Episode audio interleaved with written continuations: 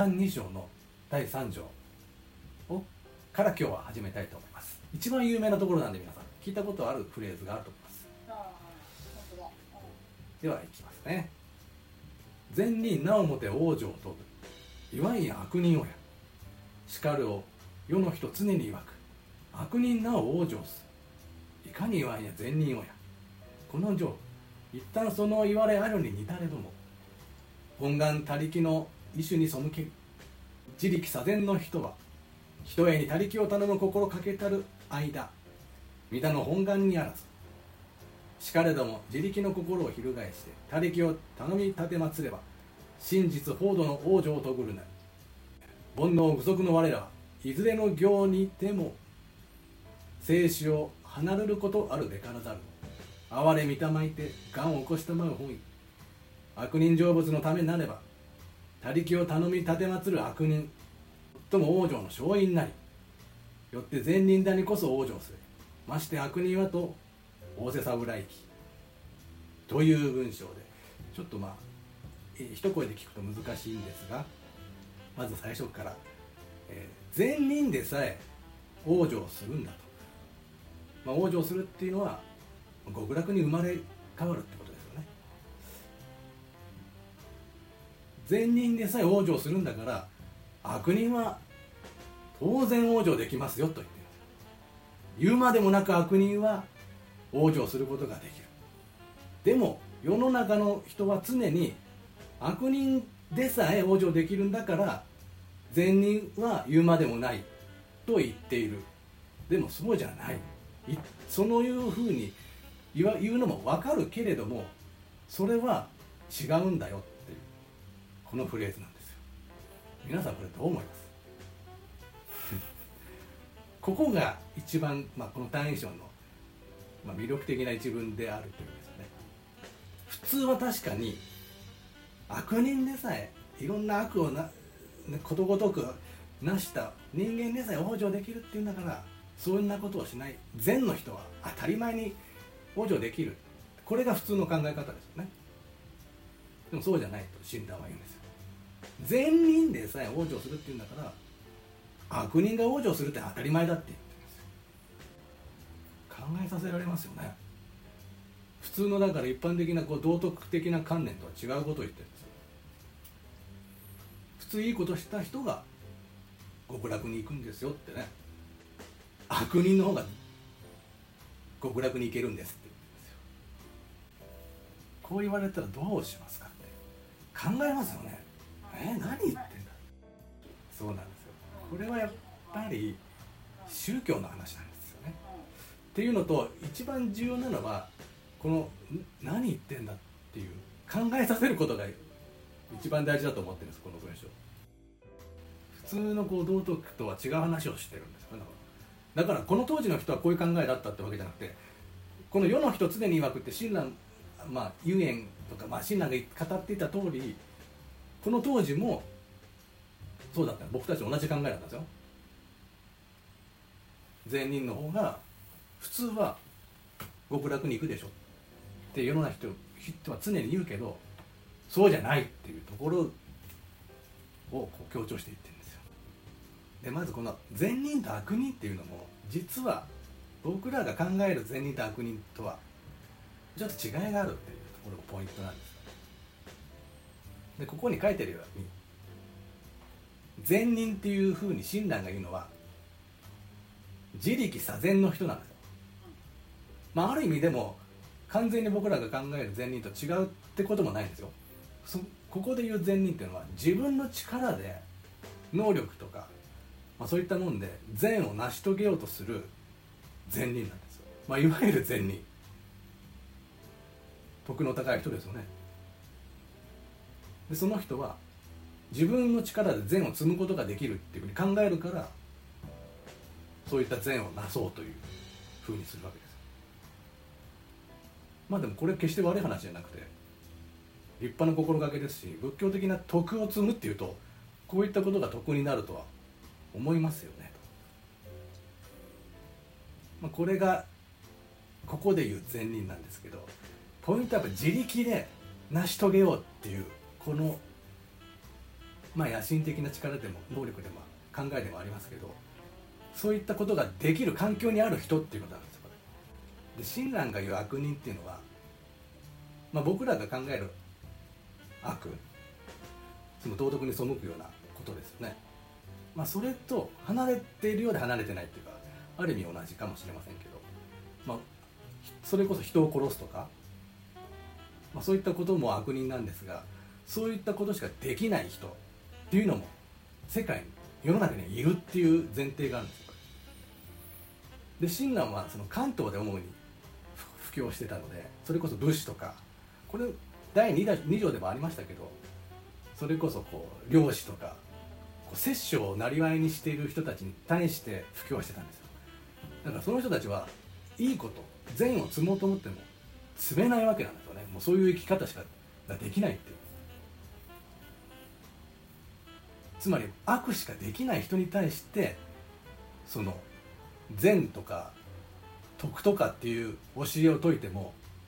無力な人たちがいたんですよ。で親鸞はそういう連中を救おうっていうところに彼の活動のまあ一番の目的があったと言ってもいいと思うのでそういう人を救うための教えがこの弥陀の本願というかいわゆる浄土の教えってことになるんですよ。で弥陀の本願が何かっていうことなんですね。でこの辺が入ってくるとまあまさに仏教の経典を見ていかなきゃいけなくなると。ここに書いてます。あの浄土宗っていうのは、まあ、浄土真宗もそうですけど浄土三部教っていうのがいわゆるこう聖典になってるんですよ。あの天台宗とかだとあの法華経とか、まあ、今日蓮宗も法華経ですし、まあ、これを言ったら創価学会も法華経を、まあ、よりどころにしてるわけですけど浄土宗は阿弥陀経と無料儒教対無料儒教っていう経典を、まあ、よりどころにしているっていうところでまず全然違う宗派なんですよね。だから仏教とはいえ。でその浄土って何かっていうとこれが案外分かるようで分かんない。西方浄土って言ったりしますよね。西の果てに極楽があるんだって。でもそもそもそこに何があるかっていうと阿弥陀仏がいるっていうことなんですね。救いの仏である。でその阿弥陀仏はもともと人間だったんですよ。これがキリスト教とかと全然違うところで。キリスト教も神という絶対神がいるわけですけど仏教の仏様って人間が修行の末仏になってまあ、お釈迦様がまずそうなんでそういったその大乗仏教の教えだともうここではそのこの阿弥陀仏ももともと人間だったんですよ。でその阿弥陀仏が仏になる時に48個の願いをしたってていうことがこの無料対無料塾に書かれてるんですね。でその中で一番重要なのが第18願って言ってここに書いてある内容なんですよ。でこれ細かいことはあれなんですけど私が仏様になろうとする時に私の国にその私が作ったその浄土という国に誰か困っている人が生まれたいですというふうに願ったら願って念仏を10回でもしたら、えー、してもしそれでも生まれ変われるようなことがないっていうことだったら私は到底仏なんかなりませんよっていう願いなんですよ。すなわち分かります？でもこの、えー、人間は阿弥陀仏って仏になったんですよ。だからこの願いは叶ってるんです。つまり私はその念仏十回して生まれたいと思ったら生まれるような浄土を作れたから仏になったんだっていうことなんですよ。これをよりどころにして誰もが念仏をしたらこの弥陀がいる浄土に生まれ変わることができるっていうここが根拠になってるんですよ。阿弥陀経の、まあ、なかなか難しい話かもしれませんけど。でも全部こういった口ぶりで48個の願いをがこう羅列されていてこれが全部叶ったから阿弥陀仏っていう仏になったんですね。そうなんです。でこれがその弥陀の本願っていうところなんで誰も救う念仏さえしてくれれば誰も救いますよっていうところなんですね。だからこれは自力じゃなくて他力本願なんですよ。お願いさえすれば極楽に生まれ変わることができる。でも自力左遷の人はこういったことを信じないんですよ。要するに念仏とかしてただ単にこう救ってもらおうっていうことじゃなくて自分の努力によって悟りを開くと。いうふうな人をここでは善人というふうにしてるんですよ。そういうことができない人たちを救うべく仏になったんですね。この阿弥陀仏は。だから悪人のためのむしろ仏だっていうことなんです。善ができない人たちのためのを思って仏になったのが阿弥陀仏で阿弥陀の教えであると。だからこれさえ悪人のための教えがある。だから自力の心を置いておいて他力阿弥陀仏さえ信じればこの本当の浄土に往生することができる。要するにこれ信心の話なんですよ。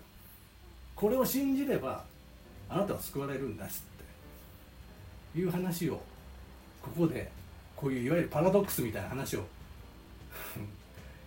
持ってきて善人でさえだから誰も往生できるんですよ。基本的には。でも阿弥陀仏は特にこういった自力で善をなすことができない悪人のために仏になったんだからこそ言うまでもなく悪人が往生することができるっていうふうに。だから逆に言うとその修行ができるとかいうのはある意味環境がなきゃできないっていうことではあるんですよ。だから生まれながらにしてもうそういった徳を積もうと思ってもできない人がいるんだっていうことがあってじゃそういう人を救うためにはどうすればいいかっていうまあ課題からそういう人を救うために生まれた仏っていうのがいるっていうのが阿弥陀仏でこれは素晴らしい教えだっていうふうに、まあ、法然親鸞とかがこの阿弥陀仏を、まあ、奉って、まあ、このこういった浄土の教えっていうのがあるんだっていうことを布教していったっていう、まあ、そういったことなんですよね。下々の人たちはこの教えに飛びついたんですよ。救いがなかった人たちは。だってほん他の仏教はですよ。その徳を詰めだとかあの慈悲の心を持てとかなんやかんやいろいろ言ってくるわけなんですよ。もっともなしく。そういうねこう煩悩を消しなさいとかって。できないんですよ。普通のっていうか多くの人は。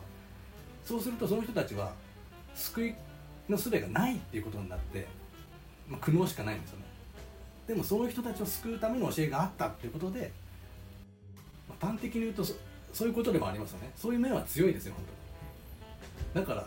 それに納得するかどうかっていう別の話ですけどねだから。これはだからその阿弥陀仏のそういった言われとかを信じる信じられる人でないと他力っていうところに対して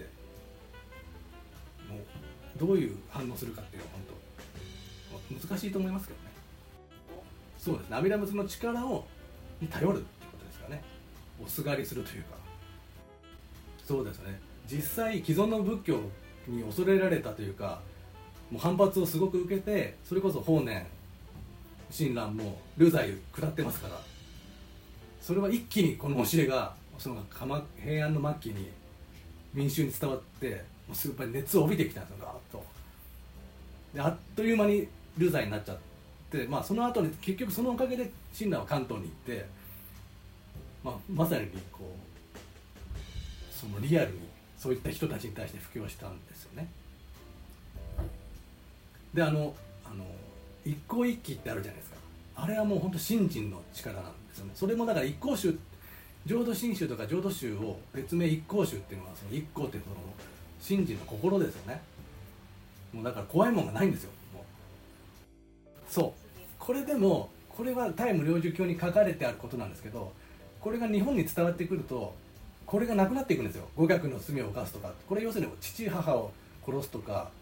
僧侶を殺すとかっていう罪が語学の罪のなんですけどこういうの条件なしに全部救われるって言い出すんですよ。実は。その法然とかは。ただ念仏さえすればいいって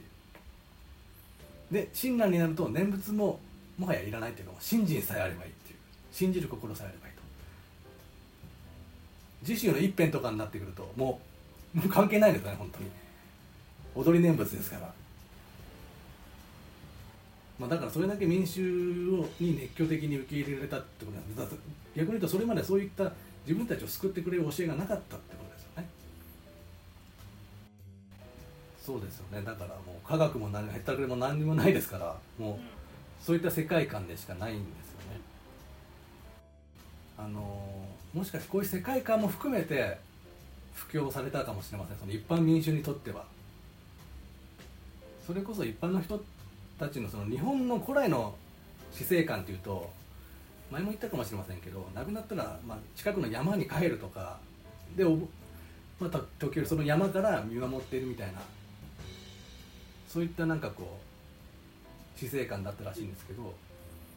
ま、それをこういったこう六道輪廻とかっていういわゆるこう、まあ、学問的な話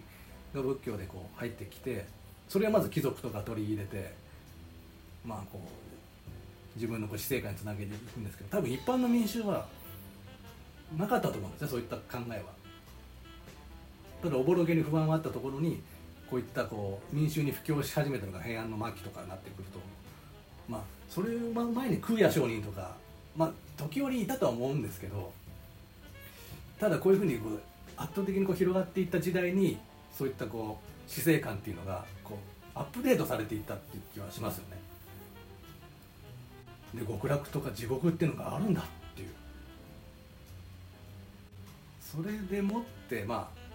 これが現代に生かせるかどうかって話。これどう思いますか皆さん。それはあったと思いますよ。あのいわゆるその世界の形っていうのがやっぱり六道とで一応理解されてたとするとあの一番下が地獄あとその、えー、ガキ道とかあと、まあ、修羅道とかにあと天とかってこうあるんですけどやっぱりこの罪を犯したらそれこそ地獄に生まれてあの往生要集がまあ有名ですけど、まあ、ことごとくとんでもねえ地獄があって恐ろしいことされると。言ったそこだけは勘弁してほしいっていうところでまあ徳を積むってことをそもそもはしてたと。はい、まあ、だからでもやっぱり前提があると思うんですよ。自分がやっぱり悪しかなせないっていうこととそれをやっぱりその極楽があるっていうふうに信じられるっていうこと。この2つがないとこの言葉も刺さってこないとは思うんですよね。そういう人たちにはもうこれしかなかったっていうそうですね。大衆への教えはなかったんですよ本当に。まあだから時代とマッチしたっていうことあると思いますよ。結局でもこれ以上の仏教も教えもないんですよね。そう何でかっていうと鎌倉のそれこそ新仏教で生まれた、ね、法然とか親鸞とかですけどそれ以後の仏教ってもずっと今にも伝わってきてるわけですから、まあ、ここで完成されたっていうのもありますよねある意味この浄土真宗とかってその信心っていう話でいうとなんかキリスト教とかあれあのあの宗教とも近しいんじゃないかってよく言われるんですよね。要するに他の仏教はやっぱりこう自分でこう座禅したりとか、まあ、それこそ煩悩を消したりっていうところの、まあ、そういった修行とかっていうのがある意味魅力に映るところありますけど、まあ、そうじゃなくて神神じゃなくて、まあ、仏を頼むっていうことですけど、まあ、キリスト教だったらね神様をお頼みするっていうことですからそういった意味だとこうそうですね。インドから来てるはずですよこれも。それを現状さんは？い。現状では龍樹とかはい。ナガルジュナし自分自身が一番悪人だっていうふうに考えてた人なんですよ。だから自分がどう救われるかっていうところもすごく大事にしてるんですよね親鸞はですよね、そうなんですよ。だからそこで納得感がいく教えに出会って法然に。でそれを自分で解釈してもう信心がもう固まってるから言葉に説得力が出てくるんですよねだから。これある意味だから道徳って今必要ないって言ってるんですよ親鸞は。後でも言いますけど。遊園に対して「お前は千人殺せるか。殺せるなら殺してこい」って言うんですよ。でも実際で遊園は「僕にはできません」って言ったら「そうだろう」って言ってだからそれは生まれ持ったものだって言うんですよ。そういった人を殺す殺さないとかっていうのは。もうどうしようもない運命があるっていう。だからもう自分で何かしようっていうことはできない。だからそういったものに対する教えなんだっていうふうな解き方をしますし。それで僕ニーチェの話この前もしましたけどニーチェもそのルザンチマンとかいう話はその道徳に対するこうあざけりというかなんかそういったものに対あの道徳でその復讐をしようってしてる人人間に対するそういったこと間違ってるって言った。それこそ神は死んだっていうのはそういったことから来てるんですけどなんか道徳がいい